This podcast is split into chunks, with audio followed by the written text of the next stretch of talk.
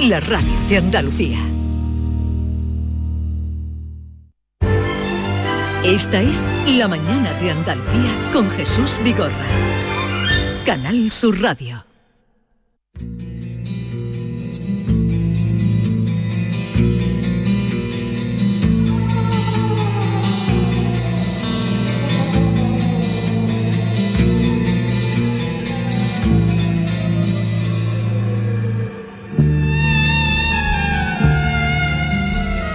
11, 6 minutos de la mañana, vamos a los misterios más allá de Andaluz con Javier Pérez Campos, hoy salimos del territorio andaluz eh, para hablar de la casa de Verges. Eh, Javier Pérez Campos, buenos días.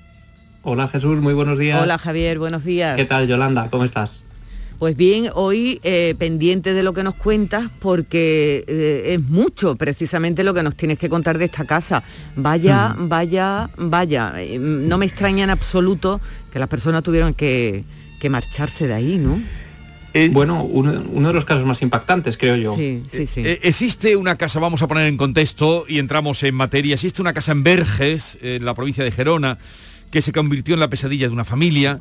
Allí veranearon durante varios años, pasaban días felices, como son siempre el tiempo de vacaciones y de descanso, padres, tíos, primos, jugaban, se reunían, comían, hacían excursiones, pero cuando caía la noche se veían asediados por sombras, respiraciones quejumbrosas e incluso agresiones de origen desconocido que terminaron obligándoles a no volver desde entonces, desde que se vivieron aquella, eh, en fin, aquellas extrañas eh, experiencias hasta ahora. Javier. Sí, eh, vamos a hablar de la familia de Marta Fontana y de Marta, que cuando era muy niña, hasta los años 90, principios de los 90, veraneaban en esa casa de Verges. Un caserón muy particular, era una casa, una familia eh, de clase media que reunían, ¿no? Pues con todo su esfuerzo el dinero para veranear allí, una casa muy particular, como digo, yo la pude visitar hace unos meses.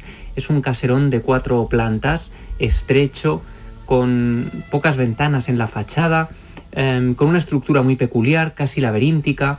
Encontramos unas escaleras muy empinadas, habitaciones que conectan unas con otras, pero hay habitaciones que no conducen a ningún sitio, un sótano en el que vivía la propietaria y que actualmente esa vivienda está abandonada. Desde hace mucho tiempo parece que nadie quiere vivir allí, ni siquiera los ocupas que llegaron a entrar y que no duraron más de una semana en ese sitio.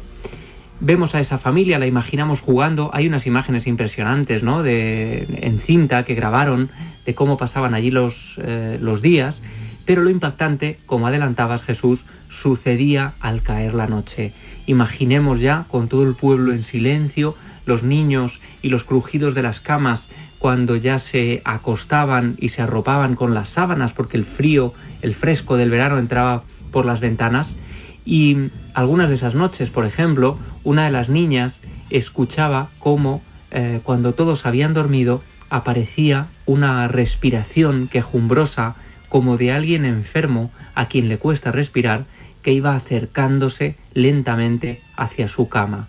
Ella se tapaba hasta arriba, el ruido se mezclaba con un sonido de cadenas y en un momento dado aquello prácticamente se desvanecía cuando estaba a punto de echarse encima.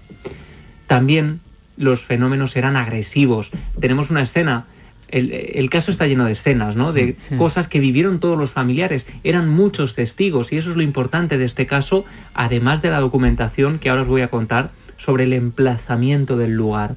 Muchas veces hemos hablado de casas construidas sobre cementerios. Pocas veces, sin embargo, se puede documentar a través de fotografías impactantes de las que os voy a hablar.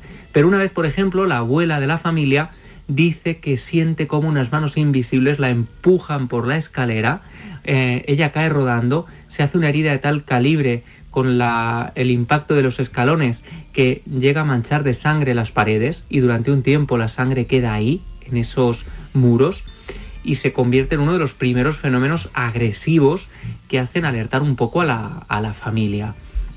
Y es que, como os digo, la casa no estaba construida en cualquier lugar hace solo unos años, durante unas obras de rehabilitación, se descubren, atención, cientos de esqueletos alrededor, porque la casa está construida muy cerca de la iglesia. Claro, ¿qué sucede? Pocos imaginaban que realmente la casa estaba construida prácticamente sobre el cementerio, sobre la sagrera. Y ahí están esas fotos, evidentemente bajo la propia casa no se pudo eh, cavar, bajo los cimientos, pero sí a escasos metros, ¿no? Y escasos metros lo que hay son unas fotos tremendas de esqueletos, cientos de esqueletos, hablamos incluso de familias enteras enterradas.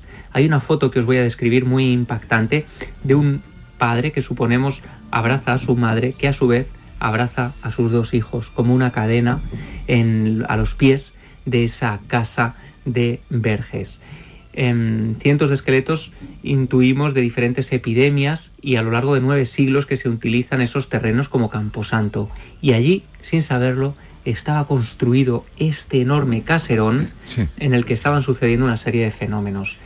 Y si queréis, para que nos cuente los fenómenos de viva voz, ¿quién mejor que la propia testigo Marta Fontana, que además ha hecho un libro maravilloso? Ella, fijaos, eh, no solo ha sido testigo y ha escuchado la historia, es que se ha dedicado a investigar personalmente los hechos y los ha plasmado en una investigación muy interesante en un libro llamado La Casa de Verges, en el que ella, la testigo, es la propia investigadora y lo ha redactado de manera magistral. Y, que además que se ha publicado, se ha editado hace poco, ¿no? Este libro muy recientemente. Eh, las ilustraciones de la portada son unos esqueletos que danzan y ahora os se nos ha cortado la comunicación eh, con Javier, que recuperamos enseguida, pero sí tenemos a Marta Fontana, testigo, autora del libro La Casa de Verges, en el que cuenta esta historia que nos estaba narrando Javier. Marta, buenos días.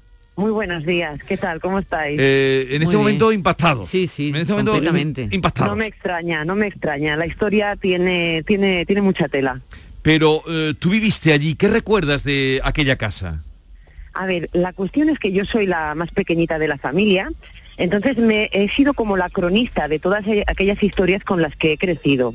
Entonces, eh, por ejemplo, el episodio que explicaba Javier sobre la abuela que cae, yo era apenas un bebé, pero son historias con las que me he criado siempre y las tengo muy interiorizadas.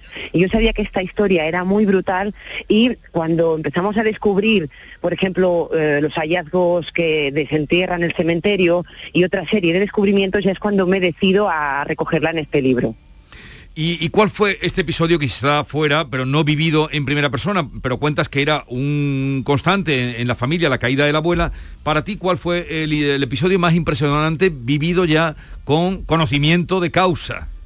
Sí, a ver, por ejemplo, eh, yo como testigo he vivido noches donde, por ejemplo, eh, los jóvenes dormían en la planta, en la tercera planta, y esta tercera planta al final acaba siendo muy importante en la historia porque parece que allí se concentran eh, varios fenómenos. Em, por lo tanto, ser una niña de siete años y que a las tres de la mañana, pues unos gritos terribles de la planta de arriba despierten a toda la familia yo recuerdo pues lo que se desencadenaba después de uno de estos episodios y ver a mis, eh, a mis mayores, a mis padres, a mis tíos, primos blancos, eh, hablando cosas como por ejemplo una luz, una luz, o a mí me han tocado los pies, o un ruido, y no es que, a ver, esta historia narra lo que son 10 años de que estuvimos en, en aquella casa.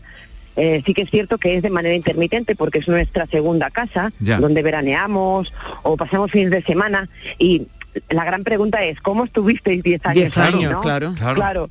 Eh, la cuestión es que es de manera intermitente y hasta que no se le da la importancia que tiene, por ejemplo, la abuela que se cae por las escaleras, bueno, que, se, que ella dice que la tiran, pues esto es la abuela, que se habrá caído, ¿me entiendes? Se le va quitando importancia o tal vez esto lo ha soñado. Es intentar darle una explicación lógica, pues para no perder la cabeza. Yo creo que es un mecanismo pues muy humano y normal intentar buscar pues algo racional pero llega un punto que, por ejemplo, hay perros que reaccionan a fenómenos, las, eh, los fenómenos empiezan a ser un poquito más agresivos, eh, agresivos cada vez y al final pues tenemos que dejar la casa porque realmente nadie quiere volver a dormir allí. O sea, ya no habéis vuelto a dormir nadie de la familia. Nadie. Esto eh, fue en el 91. hay un episodio también, una luminaria, por ejemplo, que bueno deja a los testigos de esta historia pues totalmente consternados. Eh, incluso hay apariciones, sombras. Bueno, al final esta casa en el 91 se deja, poco más está habitada. Eh, se le cuelga el cartel de se alquila o en venta, que cada mañana curiosamente cae al suelo. La inmobiliaria tiene que atornillarla a la pared y hasta a día de hoy esta casa ha estado pues tiene su propietario, pero está en un estado muy lamentable de abandono. Vale. Eh, ¿Tú has estado allí, Javier? Sí, yo tuve la suerte además de volver con Marta, que Marta no había, no había vuelto desde entonces, y, regresamos, ¿no? Conseguimos el permiso a través del propietario que nos permitió entrar allí. Ella entró conmigo por vez primera desde entonces y, la verdad es que fue muy impresionante, ¿no? A mí me impresionó mucho la estructura de la vivienda. Era una vivienda muy oscura, como encajada en, ese, en esa zona, con una ubicación muy particular y que además eh, tenía esas escaleras empinadas. Es como una casa incómoda, ¿no? Una casa que parece a veces torcida, eh, los muros no tienen ninguna coherencia, como si se hubieran ido construyendo sobre la marcha. Y claro, eso tiene un sentido y tiene una explicación cuando ahondamos en el pasado de la, de la casa. Y es que el lugar además fue un antiguo hospital de pobres, uno de estos hospitales medievales que nos contaba el historiador de Verges, que mm, no son los hospitales que hoy conocemos con médicos, enfermeros, no, no. Un hospital medieval era un lugar prácticamente al que la gente iba a morir, donde se llevaba a la gente que no tenía remedio, a los exacto, a los desahuciados, a los más mm, gente que estaba a punto de fallecer, ¿no? Y además en Verges ocurren una serie de peculiaridades. Es un sitio donde mm, se después cuando se empiezan a cultivar, por ejemplo, el arroz, eh, hay un problema muy grave y es que el arroz trae consigo, estos cultivos traen consigo a la malaria.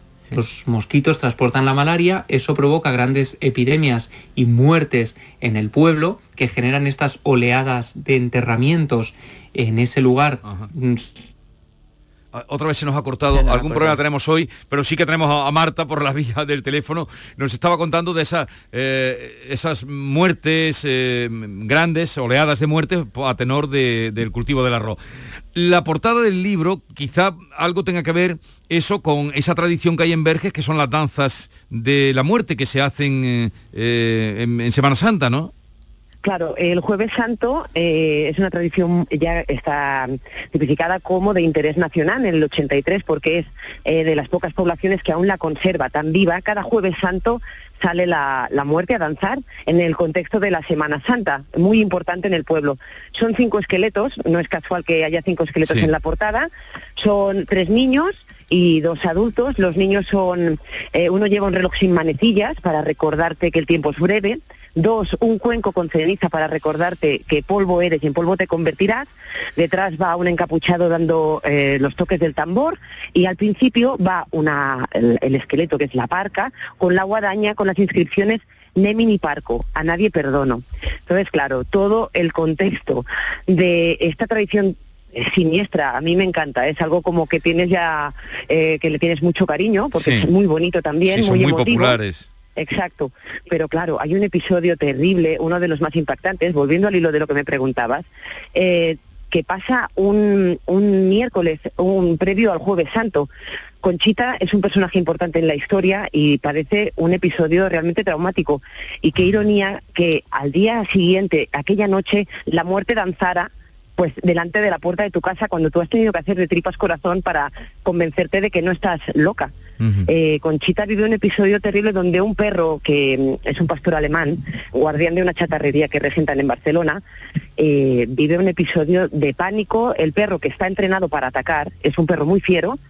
Eh, frente a la consigna de Conchita, al pensar que ha entrado alguien en casa, de los ruidos que están en la planta de arriba, le dice, sube y sea lo que sea, ataca. El perro, ante esa consigna, era muy fiero, te podía, mm, bueno, te pegaba un bocado, era un perro guardián, pues el perro cae rodando por las escaleras, hecho un nudo de, nervios, con la panza, dice Conchita, que le iba arrastrando por el suelo, eh, con la cola entre las patas. Entonces Conchita supo que no se enfrentaba a algo de este, de este mundo. Y evidentemente en la planta de arriba no había nadie. Sí, sí. Javier... y... lo que cuenta Marta, ¿no? Del, del perro, porque respecto a esto, nosotros hicimos una prueba que era acudir con Aldo Linares a la casa. Aldo Linares, sabéis, ya hemos hablado de él a veces en esta sección, es sensitivo del grupo EPTA, aparentemente es capaz de percibir cosas que otras personas no ven. Y Aldo no conocía a Marta, no conocía la casa, no sabía dónde íbamos, lo recogimos en Gerona, llegamos a Verges, bajamos de la furgoneta, le pusimos un micrófono y le dijimos, vamos a entrar en esta casa y a ver qué ves, ¿no? Él entra allí, empieza a hablar de unos pasos pesados, como de alguien a quien le cuesta incluso moverse, eh, seguidos de un gemido, de una respiración agónica. Esto me recuerda a lo que nos contaba la testigo, ¿no? También mm. de que se escuchaba a veces esa respiración en la noche. Y lo más impactante es que cuando subimos a la última planta, Aldo dice que hay un hombre que nos está mirando, que está atento a nosotros, y en un momento dado dice que a este hombre no le gustan los perros, que le dan miedo los perros, y también apunta eh, algo que nos hace mm, quedarnos blancos, ¿no? Porque pregunta, oye, dice algo de eril. ¿Sabéis qué es eril? Eh, Marta y yo nos miramos sin entender absolutamente nada de qué es esto de eril.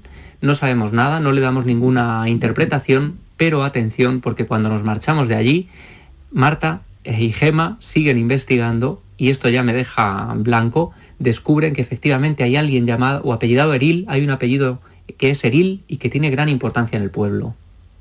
¿Y quién es ese Eril, Marta? Bueno, pues eh, es un pueblo eh, con mucha historia, la primera vez que se cita es en el 990 y algo, y es un enclave muy codiciado donde han habido muchas guerras, muchos conflictos. Podría ser una especie de juego de tronos a la catalana. Eh, la, particularidad de la casa también es que está adosada al único tramo que se conserva en pie del castillo medieval. Cuenta que esto, esto no lo sabemos, nosotros alquilamos la casa en aquel momento no tenemos ni idea, hay un muro de piedras, sí, pero esto se descubre después. Entonces, por lo tanto, el enclave de la casa es súper importante en toda esta historia. Resulta que en el siglo XV está la baronía de Rocabartí y Eril. Entonces, claro, yo cuando eh, Aldo me decía Eril, te lo juro que no, no, lo sabía, no tenía ni idea. Es que ni lo recordaba. Es una historia larguísima de la del pueblo y buscamos la historia de Eril y bueno, es alucinante. Él nos hablaba de que tenía un conflicto con otro familiar, una mujer y todo se ha ido confirmando. Nos quedamos alucinadas porque sí que es cierto que es una información pues que forma parte de la historia del pueblo, pero tienes que buscar mucho, encontrarla y desgranarla porque es una historia antigua, eh, muy complicada mm, por el tema de, eh, eh, ¿cómo te diría? Todo el tema de, juego político y, conflictos. O sea que Aldo dio en el clavo. Claro. Y una vez más, querido Javier, mm, de muchas cosas que nos has contado y que hemos vivido contigo, hay siempre debajo en el sustrato, eh, pues una antigua iglesia donde se enterró, un cementerio, eh, lo que demuestra la fuerza eh, o, la transmisión que viene por ahí, porque no es el primer caso donde debajo de fenómenos extraños hay enterramientos.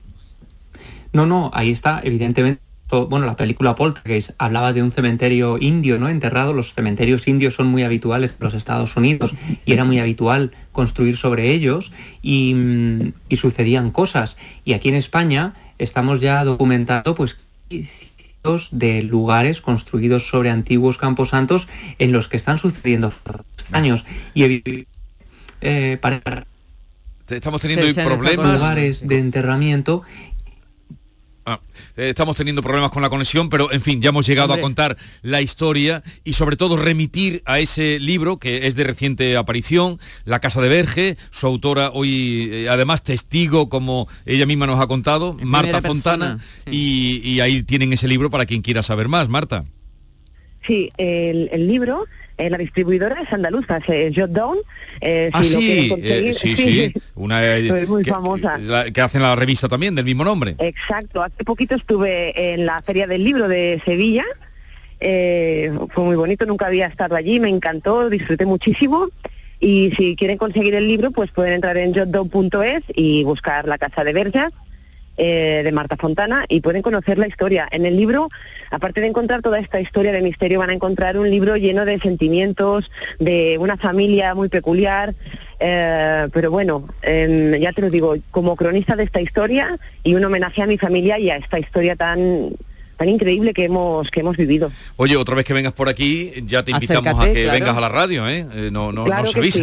Eh, Javier, vamos a, concluir ya con Marta, que ha estado por Sevilla hace poco presentando su libro aquí, La Casa de Verges, y hoy hemos tenido alguna dificultad, no sé si es el Eril el que nos está interceptando hoy la comunicación, el tal Eril, pero nos da tiempo ya a haber contado la historia y a despedirte como, eh, como te merece. Ya sabes que a veces cuando hablamos de fantasmas ocurren estas cosas y son los duendes de la radio. Oye, un abrazo muy grande, Javier, igualmente para ti, Marta. Y ya sabes, quien quiera saber más, La Casa de Verges en Jotdown, eh, precisamente una editorial andaluza. Un abrazo a los dos y que tengáis un buen día. Saludos. Adiós. Un abrazo grande a todos, también a Marta. Chao. Andalucía Nuestra viaja este sábado a Priego de Córdoba, cuna del barroco cordobés y ciudad del agua. Recorremos las sinuosas calles de su barrio de la villa y contaremos la leyenda de la mora encantada. Y después rumbo a Málaga, a Monda, lugar donde algunos sitúan la célebre batalla entre Julio César y los hijos de Pompeyo. Nos acercaremos a su calzada romana y aprenderemos cómo se conserva y enfría el vino. Andalucía Nuestra, este sábado, desde las 7 de la mañana en Canal Sur Radio. Y de 4 a 5 de la tarde en RAI, con Inmaculada González. Y siempre que quieras, en la radio a la carta. Quédate en Canal Sur Radio. La radio de Andalucía. A la vuelta de la esquina está la Navidad. Sé precavido, sí, y ahora puedes hacerlo, pero que muy bien con Descansa en casa, que están preparando para ti la mejor oferta de colchones jamás oída. Compra tu nuevo colchón de matrimonio, hecho a medida, por supuesto, a tu gusto, según tu peso, edad y actividad física, con tejido Fresh Reds para estabilizar tu temperatura corporal mientras duerme. Ahora fíjate, con un 50% de descuento, como lo oyes, un 50% de descuento. Llama ahora al teléfono gratuito 900-670-290 y un grupo de profesionales te asesorarán sobre el colchón sin ningún compromiso. Esta Navidad descansa en casa quiere que regales descanso. Así que por comprar tu nuevo colchón de matrimonio personalizado te regalan otros dos colchones individuales, naturalmente también personalizados. Pero aquí no acaba la oferta. Solo para esta campaña de Navidad, Descansa en casa te regala las almohadas de las mismas medidas que tus colchones en viscoelástica de gran calidad, porque la Navidad es tiempo de regalar y qué mejor regalo que tú y tu familia descanséis como os merecéis. Además, si eres una de las 50 primeras llamadas, también te regalan un aspirador inalámbrico ciclónico de gran autonomía con batería de litio. ¿A que no habías oído nada igual? Pues llama, llama ahora al teléfono gratuito 900-670-290 Cambia tu viejo colchón por uno nuevo con un 50% de descuento y llévate gratis dos colchones individuales más las almohadas de viscoelástica y un aspirador inalámbrico. ¿A que no te lo crees? Pues llama, llama ahora al teléfono gratuito 900 670 290 y verás cómo es verdad. Compruébalo. 900 670 290.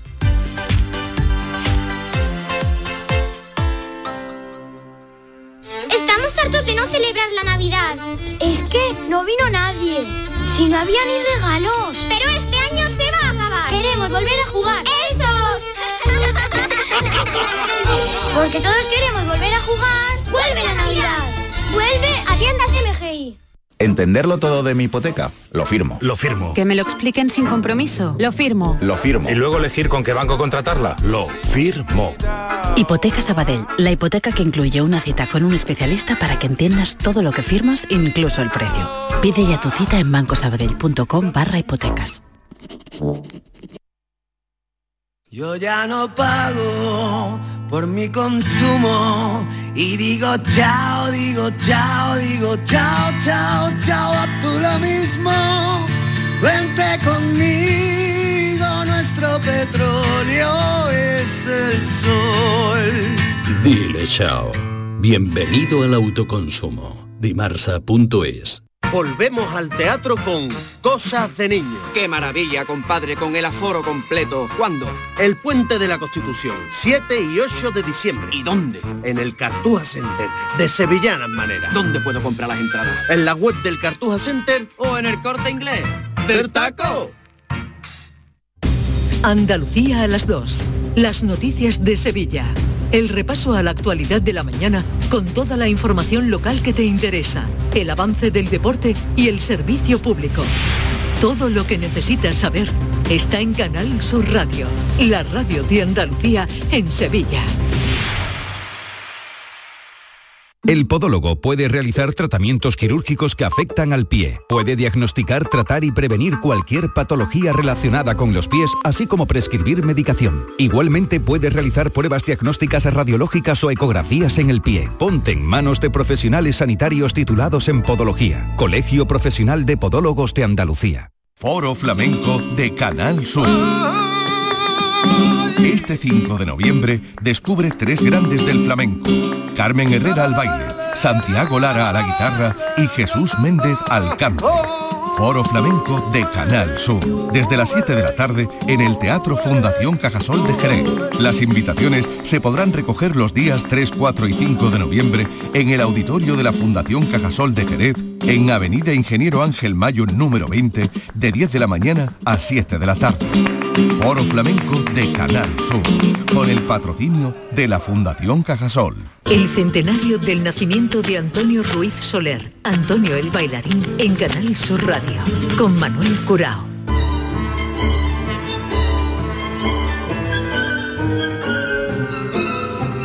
Y está a punto de inaugurarse ese congreso que se va a celebrar en Sevilla del gran Antonio el bailarín que tantas veces bailó esta melodía y llevó por el mundo la música de Manuel de Falla.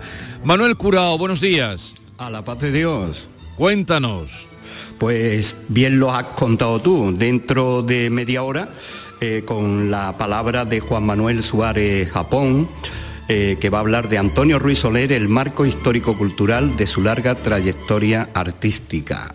Eh, dicho en otras palabras, colocar a Antonio en las Españas que vivió. No nos olvidemos que Antonio eh, con ya 8 o 9 años bailó en la exposición del 29, que en plena guerra civil se fue a hacer las Américas, que allí se empapó en Estados Unidos sobre todo de los montajes de Broadway y que volvió a España, iba en compañía siempre con Rosario, su gran partener, hasta que montó su propia compañía. Fíjate que hoy, esta tarde, vamos a tener hablando de Antonio y su compañía, a Alicia Díaz, a Carmen Roche, Carmen Roja, Fernando Belmonte, María Rosa, Rafael Moreno, Teresa Maizal, que eh, son egregios artistas que compartieron escenario y obra con Antonio el bailarín. Pero la inauguración del Congreso coincide también con la de una exposición Mm, en el convento de Santa Inés de Sevilla con algunas de las piezas, de las muchas que dejó el legado de Antonio. Antonio no solamente como artista del baile y de la danza, sino también como creador Antonio como escenógrafo, porque él estaba pendiente de todo, las músicas que bailó Antonio, Antonio y el flamenco, nos queda vivo Manuel Morao, el patriarca de la familia que estuvo con él siete años, Antonio Mairena estuvo cantándole diez, Chano Lobato otros tantísimos años, nuestro querido Chano que tantas mm. veces te habló de él, de, él. Exactamente. Vamos a hablar, hablar también, o vamos a escuchar hablar de Antonio y el cine eh, porque hizo películas no solamente las que aquí se conocieron eh, en España, sino que también las hizo en Estados Unidos. Antonio y la fotografía, se han descubierto cajas y cajas llenas de fotografías de todo tipo, desde fotografías artísticas, fotografías que recogían estampas de sus muchos montajes con personajes internacionales. la verdad es que eh, el Congreso va a tratar sobre un Antonio que era un personaje poliédrico. Y, cómo no, también eh, su paso por el Ballet Nacional. Fíjate, hay una mesa en la que eh, figuras de hoy, entonces principiantes, compartieron con Antonio el Ballet Nacional, el caso de Antonio Canales, de Javier Latorre, de Javier Barón, son algunos de, los artistas que también van a hablar de, paso por el Ballet Nacional. Se va a hablar también de su paso por Hollywood, que también, como hemos dicho, es una parcela muy importante. Y el final, que será el sábado, por la tarde-noche, será un homenaje a José Antonio, con una mesa redonda en torno a la figura de este su gran discípulo, que tanto eh, defendió siempre la escuela de Antonio Ruiz Soler. Porque justamente hoy se cumplen 100 años de su nacimiento de pues esta gran leyenda. Eh, y se ha hecho coincidir, eh, con buen criterio, claro, el inicio de este congreso que honra y, e informa de su memoria y también la exposición que está en el convento de Santa Inés. Eh, pues todo, el congreso se va a desarrollar en la universidad, se inaugura ahora en el Paraninfo, como nos contabas ayer, pero ¿dónde se va a desarrollar? En Tres Culturas, en el pabellón de Tres Culturas en la isla de la Cartuja y el último día nos iremos a la Fundación Cajasol. Eh, también te tengo que decir que cada sesión del Congreso, tanto la de la mañana como la de la tarde, se va a rematar con alguna pieza clásica de Antonio. O sea que vamos a tener también eh, de forma ilustrada la presencia de, su obra. Entonces, eh, todo esto pues compone, yo creo que es el primer congreso eh, que se celebra en torno a una figura que no está del todo bien reivindicada, ni siquiera por su ciudad. Tiene una callecita que hay que ir a buscarla más que darte con ella en, los jardines de Cristina y, poco más. Pero que fue eh, un grande, eh, tanto, ya contabas tú ayer algunos apuntes, que solo su nombre, solo decir el nombre de Antonio, un nombre tan común, ya sabe todo el mundo, con una edad y con una formación a quien nos estamos refiriendo. Y, murió realmente no muy mayor, porque murió con 75 años, murió en el año 96, o sea, 75 hmm. años tenía. Pues sí. Que, que, lo disfrutes y que nos vayas contando. Mañana estoy aquí contigo otra vez eh, y, te contaré cómo se van desarrollando estas mesas redondas y estas ponencias de, sumo interés en torno a la figura de Antonio. Y la exposición en el convento de Santa Inés. Un abrazo, Manolo. Un abrazo para ti. Adiós, adiós.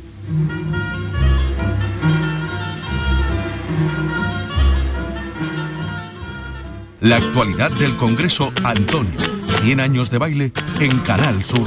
Organizado por la Cátedra de Flamencología de la Universidad de Sevilla, la Consejería de Cultura y Patrimonio Histórico y el Ayuntamiento de Sevilla. Con Manuel Curao. Para que recuerdes el 11 del 11, aquí van unos truquitos. 10 Islas Maldivas, más una isla para tu cocina. 11. 5 días en un safari, más 6 meses tranquis con la Mari. 11. 11 del 11 de la 11. Un premio de 11 millones y 11 premios de un millón. 11 del 11 de la 11. El día que recordarás siempre. 11. Juega responsablemente y solo si eres mayor de edad.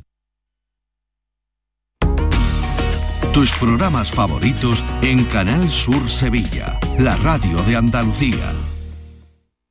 Airesur Today. Este noviembre en Airesur estamos de estreno. AW Lab se incorpora a la oferta del centro y nos abre sus puertas. Escuchemos a este joven. Están todas las marcas de zapatillas que molan. Nike, Adidas, Converse, New Balance, Vans. Me puedo volver loco aquí. En Airesur nos gusta estrenar. Y a ti, Centro Comercial Airesur. Vive un gran momento cada día. OCU, la mayor organización de consumidores y usuarios de España, llega a Sevilla. Inauguramos oficina para conocer más de cerca los problemas de consumo a los que te enfrentas diariamente, informarte y ayudarte a resolverlos. Ven a visitarnos en calle María Auxiliadora 12 o llámanos al 955-250-361. OCU, la fuerza de tus decisiones. Descubre Canal Sur Podcast nuestra plataforma de contenidos especializados, exclusivos, de producción propia. Como El País de los Sueños, un programa mítico de Canal Sur que te propone una selección de los estilos más elegantes y solventes de la música internacional. Smooth Jazz, nuevas tendencias, el mestizaje, el jazz clásico y la música brasileña, el soul, el rhythm and blues. Con Juan Antonio Jurado. Canal Sur Podcast. La tuya. ¿Entenderlo todo de mi hipoteca? Lo firmo. Lo firmo. Que me lo expliquen sin compromiso. Lo firmo. Lo firmo. Y luego elegir con qué banco contratarla. Lo firmo. Hipoteca Sabadell, la hipoteca que incluye una cita con un especialista para que entiendas todo lo que firmas, incluso el precio. Pide ya tu cita en bancosabadell.com barra hipotecas.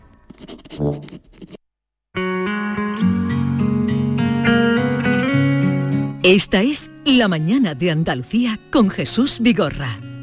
Canal Sur Radio.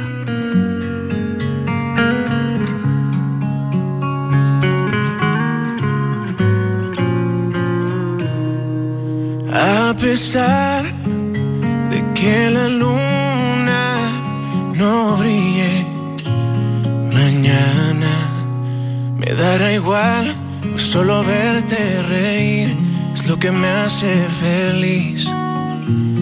Mi alma y es verdad que una mirada distinta o algún gesto más frío se clava en mi pecho, daga del desconcierto, pero amor, ahí está la magia.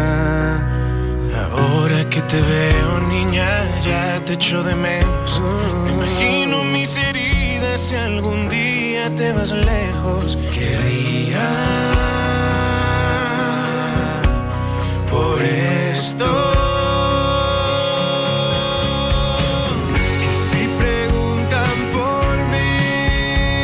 Les anunciaba esta mañana que tendríamos al final del programa la visita de Alex Ubago y aquí está con nosotros. Alex, buenos días. Buenos días, Jesús. Bienvenido. ¿Qué tal? Muchísimas gracias, un placer. Y Carmelo, Carmelo. Villar, eh, on- haz los honores a nuestro invitado de hoy. Eh, Alejandro Martínez de Ubago Rodríguez, de la quinta del 81. Alex Ubago, nacido en Vitoria y criado y educado en Donostia, en San Sebastián. 20 años, Jesús, hace que está el señor en la bresa. 20 años además, que todo hay que decir, que llegó y topó. Y ahora, claro, para celebrar estos 20 años, nos viene con A Gritos de Esperanza esta canción, que es el adelanto de un álbum que hará, pues bueno, de celebración de esta carrera y que aparecerá en la próxima primavera en el año 2022. Que nuestros ojos si brillen mañana. Esta mañana mm, eh, ya poníamos otra, anunciando que ibas a venir, poníamos esta canción y también poníamos otra, esa canción tan bonita que tienes, creo, ver la lluvia caer. Sí, aunque no ¿Te pueda ver, aunque no te pueda ver es el Aunque no te pueda ver. efectivamente, sí. Es que estamos metiendo todos los- Cuéntale, Maite, por qué hemos puesto... días Maite, buenos para- días. para que Hola, llueva, ¿no? Alex. Qué bueno, qué bueno. Buenos días. Hola. Es que nos lo ha pedido una Buenos días. ¿Qué Sí, tal? qué Sí, bien, nos lo ha pues. pedido. Estamos haciendo invocación a la lluvia y entonces estamos eligiendo canciones así bonitas que, que recuerden la lluvia. Nos han dicho, por favor, Sí, Alex pues mira, Ubago, estás- sin que ella supiera que hoy estabas aquí. Así que estará encantada. Yo soy el, eh, la persona perfecta para invocar a la lluvia, además porque soy donostiarra, y, o sea que me- Te han directamente me- criado, me ¿no? me la Viendo, viendo la lluvia por la ventana, ¿no? Exactamente. Y, y esta mañana sonaba y, en fin, y dices que te gusta la lluvia. Bueno, esta canción a- al menos la inspiró la lluvia. No me queda más remedio, ¿eh? Pero sí, eh, dicen que, fíjate que en, en mi música hay mucha melancolía eh, y en, en muchas eh, en, en muchas canciones de grupos de mi tierra, pues como, como La Oreja Van Gogh, como Duncan Du, y muchas veces hemos comentado que, que hay una parte que creemos que tiene que ver con el clima. Sí. Pero muchas veces componer, claro. eh, viendo la lluvia a través de la ventana, da cierta melancolía y cierta nostalgia a lo que Hay haces, un ¿no? poema de Borges muy bonito que ha sido muy cantado, creo que el primero fue que lo cantó, fue el Cabrero, Miguel Poveda también ha hecho una versión que dice, la lluvia es algo que siempre sucede en el pasado, que es el Sí, tema melancólico. bonito, muy bonito, dice ese verso. Oye, ¿y, y cómo ha cambiado 20 años la música desde que, que tú empiezas? Uy, ha cambiado. A día de hoy, que vienes con este tema que estamos estrenando. Ha cambiado bastante. Fíjate, estamos aquí hablando con Carmelo antes de entrar a la entrevista y recordando viejos tiempos, ¿no? Y, y claro, claro que ha cambiado. En, en 20 años eh, cambian mucho las cosas. o tu ¿no? manera de Yo, vivirla, ¿no? Y de... eh, en general, tanto visto desde fuera, yo fíjate, mis primeros discos salían en cassette y ahora ya casi se está, eh, está en extinción hasta el, el- hasta el disco, ¿no? O sea, Hay, hay una, hay una historia, por ejemplo, y es que eh, tú empezaste casi de adolescente con Sí. canciones melancólicas que lo petaron en- en el- con, con todos los adolescentes de este país. Mm. Y, y la música que escuchan los adolescentes hoy sí, es absolutamente distinta, ¿no? O Bueno, sea, bueno. De, esa, de esa melancolía de la que tú hablas, cierta tristeza, el desamor, el romanticismo que tú planteabas en tus primeros temas, ¿no? Y lo que se escucha hoy con, con la gente que... Sí. Las tendencias han cambiado mucho, ha cambiado la manera de consumir música, han cambiado muchas cosas, ¿no? Y luego, eh, de, eh, in- interiormente, de- desde mi punto de vista, pues 20 años dan para mucho, sobre todo tengo la sensación de haber vivido experiencias maravillosas en 20 años, vamos, que, que ni en mis mejores sueños, cuando era un, un chaval, podía haber imaginado. He aprendido muchas cosas, he conocido a mucha gente, he hecho muchos amigos en muchos lugares, en muchos países. eh, realmente me, me siento un, un privilegiado. Tú, llegaste, sí besaste el santo, ¿no, Alex? Sí. Pegaste el pelotazo. ¿Cómo fue tener tanto éxito tan joven? Porque ¿qué Pues, tenías? 20 años tenías, 20 eras un chaval, ¿no? sí, cuando ¿Cómo, saqué el- cómo se digiere un éxito tan, tan cuando se es tan joven? Pues eh, fíjate, yo creo que no era ni consciente en ese momento de, de todo lo que suponía aquello. Lo he ido entendiendo y valorando con el tiempo.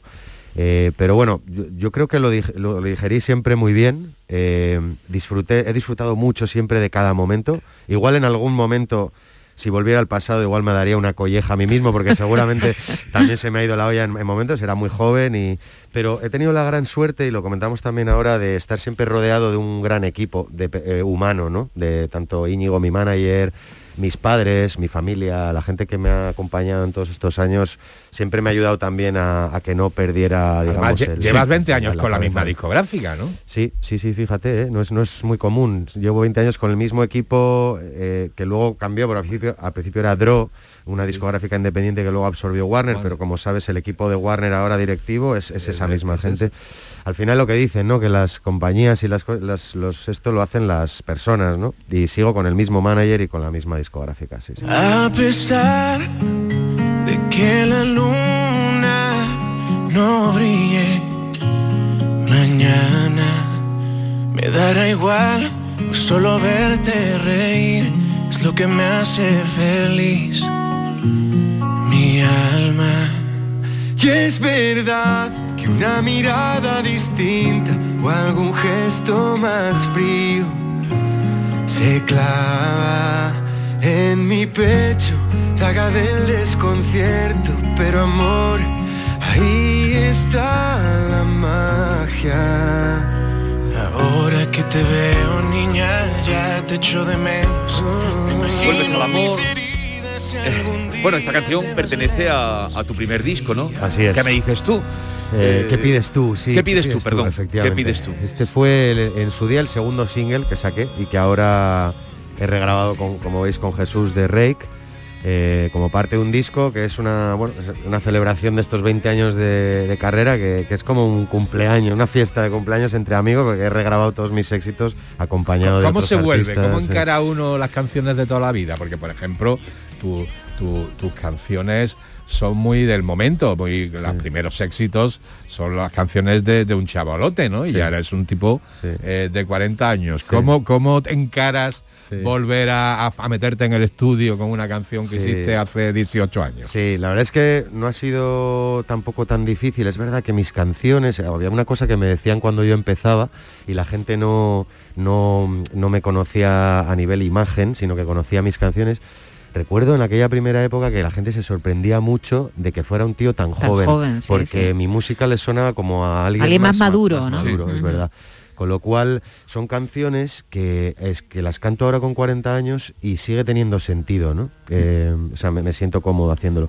Y bueno, eh, con la ayuda de Paco Salazar, el productor del disco, hemos llevado estas canciones pues a un, a un nuevo lugar, manteniendo la esencia pero actualizándolas a nivel ¿Y, de pe- y sonido. pensabas en el colaborador o te iban saliendo? ¿Cómo ha sido elegir la- las voces que, Sí. que van a, a cantar contigo en el disco? Sí, a ver, esto fue no fue muy premeditado. Empecé a llamar a algunos compañeros para invitar a unos a cuatro o cinco artistas al disco y fue tal tan buena la respuesta de mis compañeros eh, sumándose al proyecto que me vine arriba, empecé a llamar a más a más y se acabó convirtiendo en un disco de duetos en el cual algunas canciones ya como que me las imaginaba en voz, en la voz de algunos, otros, por ejemplo, al, al llamarles me contaban, oye, pues a mí es que esta canción es muy especial para mí, por esto, por lo otro, y, y hubo también eh, algunos invitados que eligieron su propia canción y, y bueno, pues eh, de más o menos de esa manera. Y este disco de 20 aniversario lo arrancas o por lo menos nos entrega a gritos de esperanza, pero eh, ¿qué otros temas van a estar contenidos en él? Bueno, las canciones, bueno, esto- esta respuesta la tengo que dar un poquito con, con cuentagotas, ya me vais a perdonar, pero, pero, A ver, pero, hemos decidido darle un poco de misterio al proyecto. Ninguna más. Y no Sin- estoy, por eh, no ejemplo, estoy desvelando de Sin colaboradores. miedo a nada estará la Sí, canción. Sin miedo a Esa nada estará, estará- que esta también es del primero, ¿no? Eh, Exactamente, también es del primero. A ver, eh, hay, hay 13, 12, 13 canciones que tenían que estar sí o sí, que han sido los singles. ¿Qué va a ser, un que doble CD? ser- Vamos, Va a ser doble. doble, son 18 temas. Eh, 18 temas, 18 colaboraciones. Alex, ¿quién oí- oía tus canciones por primera vez, cuando tú componías, yo supongo que dónde vivías tú, en casa de tus padres, ¿no? Estabas donde estabas mis estudiando. Era ¿no? el típico- Tenías era- 20 no se ha años. movido ¿no? el típico chico de la No, pero habitación digo con la que ya no vivías solo, que vivías en casa de tus padres, tú tenías tu guitarra y te ponías a, Tal a- cual. a El chico, de, componer. el chico de la guitarra en la habitación de casa Eso, de los eso padres. es, que ahora que ahora yo hace Efectivamente. 20 años no se subía a, a- a las redes, no, no, no, eso no, va, no- qué no va, estaba, eso llegó más, más adelante. Entonces tú componías tu- tus canciones porque te gustaban cantautores, ¿no? ¿Quién, quién te gustaba? Tal cual. Me, ¿Qué me oías? encanta tu pregunta porque la respuesta es muy bonita. Eh, eh, bueno, yo en la época del primer disco escuchaba mucha música variada, pero si tengo que nombrar un par de cantautores que me marcaron fueron Ismael Serrano y Alejandro Sanz. O sea, yo creo que si metes en una coctelera a Ismael Serrano, a Alejandro Sanz y lo aderezas con un poco de uvago, es, es ¿Y un poco de lluvia? de- y un poco de lluvia. Donostiarra. Oye, oye. ahí sale mi primer ¿Y, disco. y- ¿no? y quién oía Y- las esas y- canciones primeras? Y, y yo, mira, recuerdo cuando yo todo mi primer disco lo compuse cuando todavía vivía con mis padres en la, la época que estaba en la universidad y tal. Y recuerdo que cada vez que terminaba una canción iba al salón de casa, les, eh, les sentaba a mis padres delante mío y les tocaba la canción con la guitarra. Y, y ellos eran mi, ellos Y- fueron mi primer público. ¿Y qué te decían? Bueno, yo, yo creo que Se no eran- echaban- no se echaban muy- a temblar. No eran muy objetivos. Porque si estabas sí, no, pero si estabas estudiando en la universidad bien lo hace y el tú, niño. y tú Y venías decía, con la eh, guitarra, eh, claro. dirían, se echarían a temblar y en la universidad. temblar. ¿Qué estabas estudiando? Eh, estudiaba administración y dirección de empresas, fíjate. ¿Y te terminaste además, la carrera? y además no terminé la carrera porque llegó un día en el que fui a donde mis padres dije que quería dejar la carrera para apostar por la música, cosa que les dio un poco de sustillo, pero por suerte siempre, siempre me apoyaron y bueno, pues mira, salió bien la cosa, por suerte. Oye, estás. Alex, eh, estamos viendo en la distancia corta que eres un tipo eh, súper súper simpático y ganas mucho. El San Benito de Tristón, ¿cómo lo lleva? Ese, bueno, eso ya lo tengo, lo tengo ya superado, ¿no? Eh, es verdad, no sé. ¿Pero eso eh, por lo qué? digo bien, no sé. no- Por, por, le echo, hombre, le por echo los humor. y- ¿no? Lo que hablábamos de la melancolía, ¿no? Sí, sí, el tono lento de las canciones, ¿no? el desamor, ¿no? Efectivamente, efectivamente me he ganado esa, esa fama, supongo que gracias a mis canciones, eh, pero bueno. Pero entonces, si, si, eh, si eso ha dado fama, hay que mantener el papel. Si no vas a estropear, vamos a ver, yo no reniego. no vas a poner a contar chistes. Exacto, Bueno, también. ¿Cómo ¿eh? que no? Si es la alegría la huerta, No, nos lo está dejando claro aquí. Se, sorprende la gente porque, pues hombre, te, te- es yo siempre digo, es como cuando ves una peli y, y te piensas que el malo de la peli es malo en realidad también, ¿no? Sí. Bueno, es un símil un poco tal. Sí, sí, pero- Pero sí es verdad que yo, cuando me pongo a componer, soy un tío como muy melancólico y tal, no lo- eso no lo voy a negar. Pero luego, bueno, pues no, no, no siempre soy un tío eh, así apocado y, y- No, no, y- no hay más que verte. Introvertido, ¿no? Pero, pero bueno, yo qué sé. eh, eh, bueno, es, es- es una, es una fama que... a, ver, a ver, vamos a reconocer que mis canciones tampoco son para, para bailar en una discoteca. eh, bueno, pero- pero Bueno, son hay son. público para todo, ¿no? Bueno, para Porque las lentas, igual en las Sí. lentas. Y, No, y no, última- no y es verdad que últimamente- decimos, eh, y últimamente ha metido electrónica y bases así en, Sí. en- en tus últimos temas, ¿no? Sí, Más parece una fusión. No, ahí. que pensamos, es verdad que ahora el reggaetón, el reggaetón o, o ese tipo de, de música latina está pegando muy fuerte, pero bueno, es que no todo el mundo oye lo mismo, ¿no? Ahora hay Claro tanta, sí. ¿no, Alex? Hay, ahora hay Claro de que sí, todo, claro ¿no? que sí. Claro. Antes la música parecía que, es. que todo el mundo hacía un poco lo mismo y ahora Sí. hay un montón de opciones Sí, de, y de además, elegir. en Latinoamérica hay una gran tradición de música romántica Sí. y tú lo petas allí. Sí, ¿no? es verdad, sí, sí, sí, sí, ahí hay, eh, tienen mucho tirón las canciones. eh, y bueno, y efectivamente tiene que haber Sí. de todo. Yo a, ve- a ve- a veces que me ha venido gente a decir, oye, ¿por qué no haces una canción, canciones más alegres? Eh, y bueno, yo, yo siempre digo, bueno, yo hago lo que me sale, ¿no? Y, y además es que tiene que haber de todo. O sea, yo qué sé, si quieres escuchar algo más alegre, pues igual no tienes que escuchar mis, mis canciones. Aunque también tengo canciones más alegres. También. Lo que pasa es que las, las más famosas, las que más se han dado a conocer. Pero, por ejemplo, las- estar contigo, miraba, esta composición tuya eh, cuenta con más de 60 millones de reproducciones en YouTube. Sí. 60 Sí, millones de reproducciones en. YouTube. Entonces, pues tú llevas tu línea y tu, Eso es, y tu público y tu estilo y tus seguidores. Exactamente. Son las canciones que me han, que, con las que yo he conectado con el, con mucho público, con mucha gente y, y jamás renegaré de, de eso, ¿no? Eh, y es que, bueno, muchas, muchas veces cuentas historias que aunque sean historias a veces tristes, pues eh, son historias con las que mucha gente se siente identificada.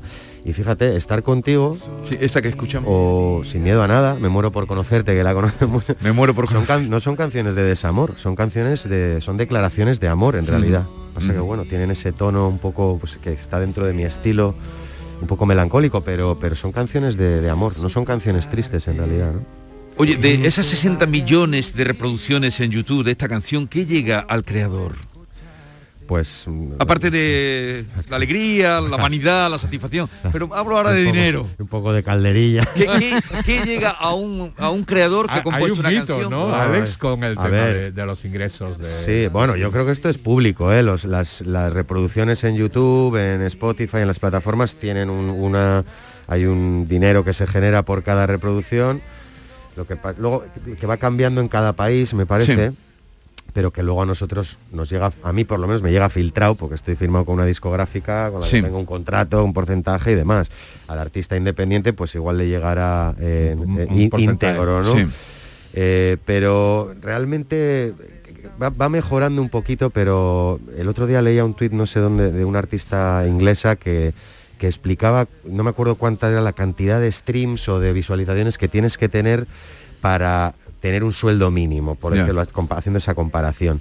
Y son realmente una barbaridad. Una barbaridad. Sí. o sea, eh, si te va muy bien y tienes millones de reproducciones, igual ganas dinero, pero, pero la mayoría de los artistas, Cierto. de- se- seamos sinceros, no tienen millones de reproducciones. Entonces es difícil vivir de eso. Al final dependemos mucho Sí. del, del No, pe- directo. pe- que es lo pero que- era también para que nos concienciemos de lo que es eh, un creador que, que tiene este seguimiento. Esto, claro, cuando sí, se pero el deshizo la matiz, industria el matiz- el discográfica... matiz, Jesús, es que vivimos en un mundo de likes y de escuchas y realmente es un mundo ficticio, es un mundo que no da de comer, que lo que da es, imagen y promoción. Y es que y, y esta transformación se ha producido sobre todo en estos últimos 20 años, porque desde que tú empezaste hace 20 años, ahora fíjate cómo ha cambiado todo, ¿eh? la industria, la forma, todo, todo, ha- se ha dado la vuelta completamente. Efectivamente, efectivamente, ha cambiado muchísimo. Antes no, bueno, cuando yo empecé no había ni redes sociales, ni, ni plataformas digitales, ni nada. Había que ir a comprar el ¿Le, disco. la- le haces caso tú a- al tema de redes sociales y tal? ¿Estás Sí, pendiente? sí estoy, sí estoy ahí, bastante activo, la verdad. Sí, trato de estar. Oye, eh, este es el adelanto de ese disco que tú no puedes contar mucho, eh, pero mm, tienes ahora gira, conciertos. Sí. ¿En qué momento estás? Sí, ahora mismo estamos eh, en plena promoción, digamos. eh, de aquí a que salga el disco, como te decía, iremos desvelando, iremos eh, desgranando poquito a poco más sorpresas que hay incluidas en el disco. La gira ya la planteamos para el año que viene, para 2022, con la salida del disco. Bueno, ahora tengo algunos conciertos. Me voy a Colombia en 10 días, que tengo- tenemos una gira que hemos reprogramado porque la tuvimos que suspender por el tema de la pandemia Sí. y tal.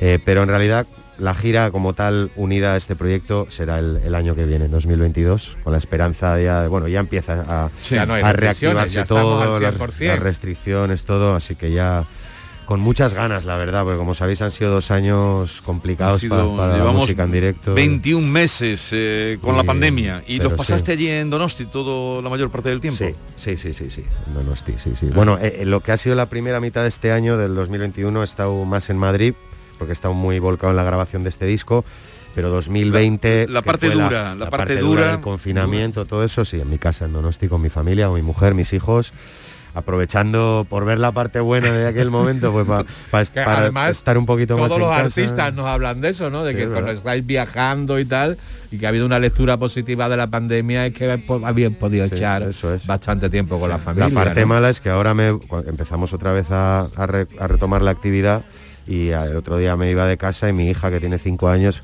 papá, te- me voy tres días, tres días, ma". y echaba a llorar y digo, pero cariño, si yo me, me- me voy, me suelo ir un mes, me- Lo que claro, han perdido la costumbre. Cómo tocar en, e- en el corazón, Sí, ¿no? sí, sí, sí. Oye, Alex, ha sido un placer conocerte, eh, que tengas una feliz estancia en Andalucía, de punta a punta, de. Donostia aquí, pero eh, de- dos ciudades eh, preciosas de nuestra tierra. Así es. Gracias por la visita, mucho éxito y hasta la próxima, hasta que nos vayas contando más cosas. Gracias, un placer. A gritos de esperanza, qué nombre más bonito ese título para a gritos de esperanza para despedir hoy el programa. Que tengan un feliz día. Cuídense, no se pongan malitos porque no está la cosa hoy suave, ¿eh? porque está, suavito, eh, hoy estamos románticos. Cuídense, no se pongan malos porque no está la cosa para ir A urgencias. Adiós.